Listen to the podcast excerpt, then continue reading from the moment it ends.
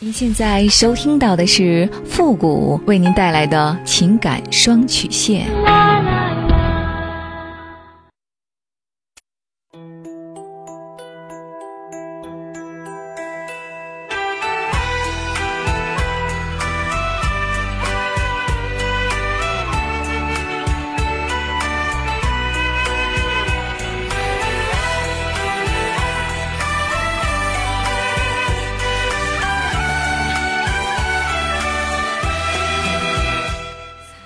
开启两性沟通之门，解答您的情感困惑。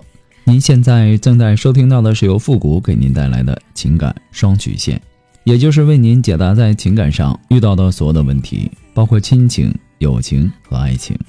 那参与我们节目的方式呢，也请关注一下我们的公众号“汉字的情感双曲线”五个字。好了，那么接下来时间呢，让我们来关注一下今天的第一个问题。这位朋友呢，他说：“付老师你好，我想和您聊聊我的故事。我和老公呢结婚十二年，我们是自由恋爱结婚的，在外人眼里，我们是被人羡慕的夫妻。但是我们的感情只有我们自己知道有多枯燥。我们零沟通，零交流。老公呢，一天到晚不会和我说一句话。如果说有，也一定是噎我的话。”刚开始呢，觉得他压力大，没太在意，而且呢，我也不是一个记仇的人，忘性很快，所以呢，不论他怎样对待我呢，我都会主动和他说话。后来呢，我们吵架越来越多，他甚至是打我，我很着急，怎么婚姻成了这样呢？当初家里反对很厉害，为了他呢，我和他裸婚，从一无所有到有车有房，我非常珍惜，非常在乎他。所以说呢，无数次的我找他谈谈，他都回避、沉默对待我，基本上是我说我的，他做他的事儿，我得撵着他说，说了也没用，他也不会改变或者说在意我说的话。我们夫妻生活呢也不好，一个月一次，我不在家的时候呢，他会一周自慰两次。他从来不会和我微信互动，我生气删他微信几个月，他都没有主动要求加过我。我问他是不是对我有成见，他说我想多了。可是，他对我又总是这样冷漠。我开心和他分享，他不会因此开心；我难过向他倾诉，他也不会安慰，连一句“哦”都不会说。在他面前呢，我像是一个透明的人。我出去玩，我说帮我拍照吧，他说你自己拍。我们裸婚，没有首饰。我说现在条件好了，送我一个戒指吧。他说喜欢你就自己买。我说送的和自己买的不一样，他说他不会送我的，要买就自己买。我觉得我越来越孤单了，像个寡妇。以前呢，怕爸妈担心，所有的委屈都自己忍着，现在实在忍不下去了，我想放手了。这种家庭的冷暴力，我感觉比出轨还可恨。他只对我一个人这样，所有人呢都说他特别好，我的朋友都说他是好男人，在外人眼里，他看起来那么体贴。暖心，他对我的家人也很沉默，不说话。过年去我家呢，我爸妈喊着他打麻将，他也不玩。前几天我回娘家了，想着都冷静一下。一个星期了，他没给我打过一个电话，发过一条信息。但是我给他发了很多微信，他回复的不是嗯就是啊的，让我特别生气。我不知道他有没有出轨。但是他应该没有出轨，他手机呢乱扔，也没有密码，没有其他异常。我和孩子呢想翻他的手机，他也不说什么。他一下班呢就回家，呃哪儿也不去，不抽烟不喝酒，也不与人应酬。他也不让我碰他的身体。有一次我搂了一下他的腰，他本能的甩手把我手打掉。睡觉呢也是背对着我，不让我碰他。有一次呢让我滚，我生气出门。然后就赶快打开手机，我怕他找我打不通。结果呢，一直到半夜三点，他都没打一个电话，发一个信息。后来下雨，我没地儿去了，又自己回家了。我可以想去哪儿就去哪儿，他不管不问，不回家都可以。付付老师，你说我到底应该怎么办才好呢？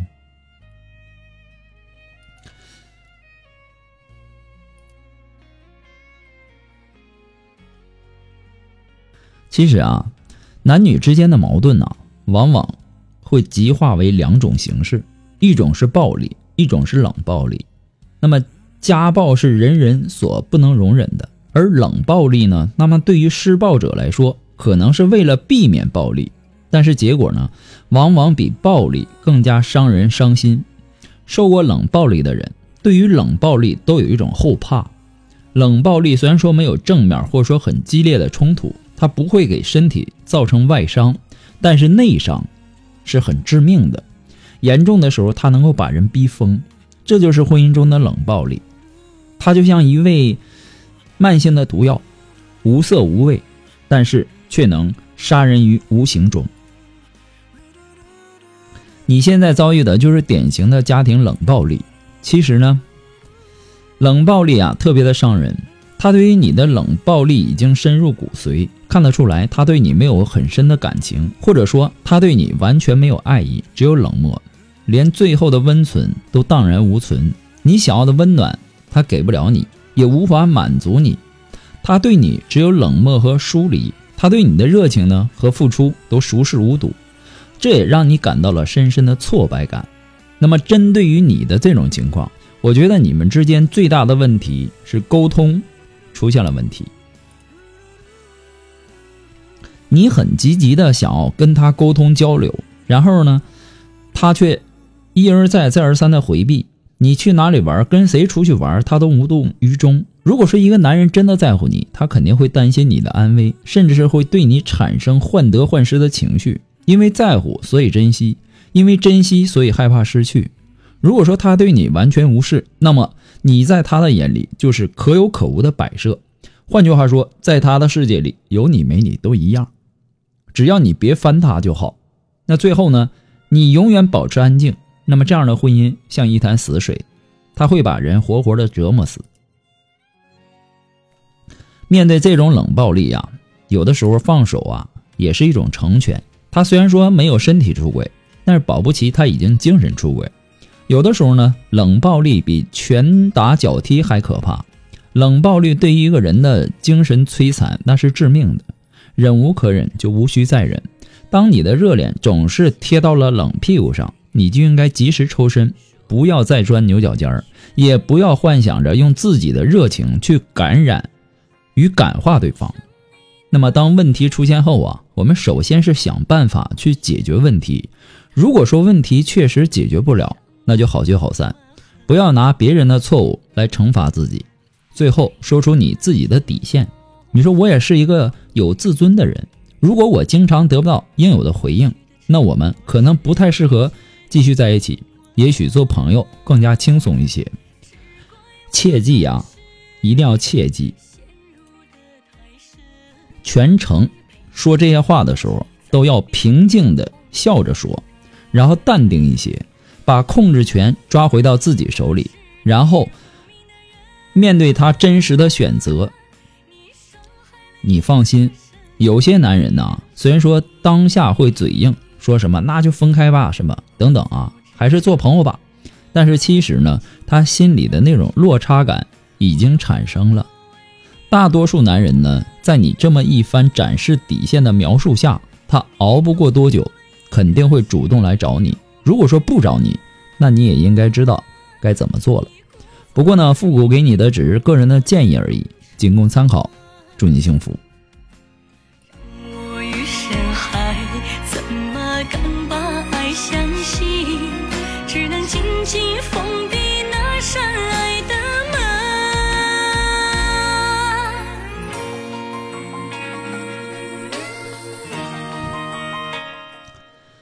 呃，如果说您着急您的问题，也或者说您文字表达的能力不是很强，怕文字表达的不清楚，也或者说呢，你的故事不希望被别人听到，或者说你不知道和谁去诉说，你想做语音的一对一情感解答也可以。那么一对一情感解答呢，也是保护听众隐私的，不会把你的故事拿到节目上来说，也不会给你的故事做录音处理。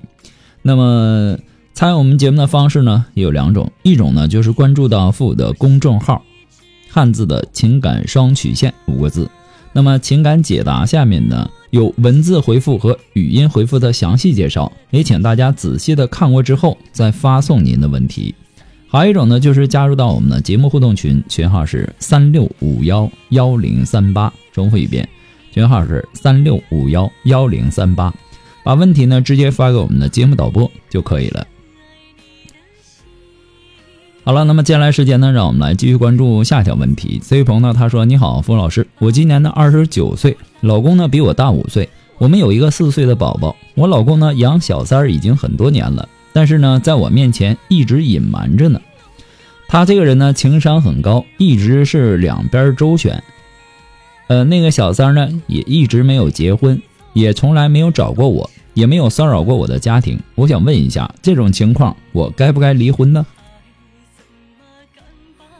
你老公之所以对你隐瞒呐，这就说明他还在乎这个婚姻。他之所以两边周旋呢，完全就是各取所需而已。那么这个小三儿之所以不去找你，也不影响你的家庭，那是因为你老公满足了他的物质上的欲望和生理上的欲望。你老公可以用老奸巨猾来形容。您不介意吧？这个小三儿呢也够傻的。你老公给不了她婚姻，她却依然对你老公不离不弃，只能说明这个人好吃懒做、目光短浅。等到他人老珠黄，或者说被你老公玩腻了，他就会被这个男人抛弃。你老公老奸巨猾的地方，就是满足了他的物质上的欲望和生理上的欲望，同时还控制住了。他想要拆散你家庭的这个想法，所以你们的婚姻这么多年以来才能够相安无事。你想想，如果你到现在还不知道这个事儿，你是不是还感觉到挺幸福的呢？那么在这种情况下，就不要着急离婚，好好的和小三儿来斗智斗勇，来一场婚姻保卫战。我倒是认为啊，你应该改变自己。然后让自己呢坚强一些，对自己好一些，不要老心疼他，不要因顾及他的压力而省吃俭用、不修边幅。你明白一个道理，你省下的肥水都流入了别人的田，所以说你就应该对自己好一点，穿好一点，吃好一点，保养的好一点。另外还要拿老公的钱对老公好，让他打扮的体面一点，你老公心花怒放，自然呢会感激不尽。或许。会心生愧意，那么这些折腾付出的代价就是经济上会紧张一些，让你老公压力倍增。同时呢，让他知道偷养小三儿需要付出的代价就是需要拼命的挣钱。当然，你要花的理所当然，还要让他知道压力跟你无关，你只是提高你们的生活质量而已。其次，你要知道一个道理，就是只有累死的牛。没有耕坏的地，你打着爱的名义，每天都折腾他，或者说增加折腾他的次数，没有也要，撑了也要。总之呢，让他觉得你不是要，而是给，是为了他的需求所做的这些。那么，既然他偷养小三儿，一定是需求未满，那么就给他，让他不能拒绝，让他无力拒绝，让他两边周旋时却无力应付小三儿。我们的目的就是让他累死在去小三儿的路上。当然，如果你觉得这么做对于你来说是一种折磨，你做不到这么伟大，那就干脆利索一点，不用去纠结，多找一点他出轨的证据。新的民法典当中第一千零九十一条规定，与他人同居出轨的就是过错方，因为过错方导致离婚的，无过错方有权请求损害赔偿。不过呢，父母给您的只是个人的建议而已，仅供参考。祝您幸福。好了，那么今天由于时间的关系，我们的情感双曲线呢，到这里就要和大家说再见了。我们下期节目再见，朋友们，拜拜。